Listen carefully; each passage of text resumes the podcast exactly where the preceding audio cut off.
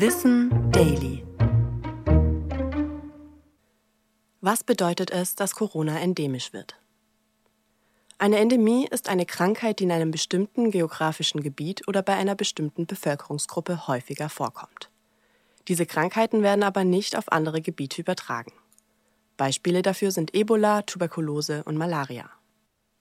Eine Endemie kann aus verschiedenen Gründen entstehen, beispielsweise durch einen Mangel an Hygiene, Ernährung oder Infrastruktur. Sie kann auch durch den Verzehr von mit Krankheitserregern verseuchten Lebensmitteln oder Wasser ausgelöst werden. Endemien unterscheiden sich von Epidemien, die sich rasch ausbreiten und in vielen Gebieten vorkommen. Wenn sich eine Epidemie auf einen größeren geografischen Bereich ausbreitet, wird sie als Pandemie bezeichnet. Eine Endemie bedeutet allerdings nicht automatisch, dass das Virus harmloser ist.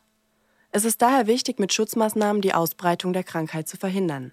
Das gilt auch für Covid-19. In Deutschland sprechen wir mittlerweile von einer Endemie. Das bedeutet, dass wir auf Dauer oder unbestimmte Zeit mit dem Virus leben müssen. Ähnlich wie bei der Grippe wird das Coronavirus im endemischen Zustand vermutlich nicht vollständig verschwinden. Es wird immer Gebiete geben, in denen Menschen an Covid-19 erkranken. Denn das Ausrotten des Virus ist aktuell unwahrscheinlich.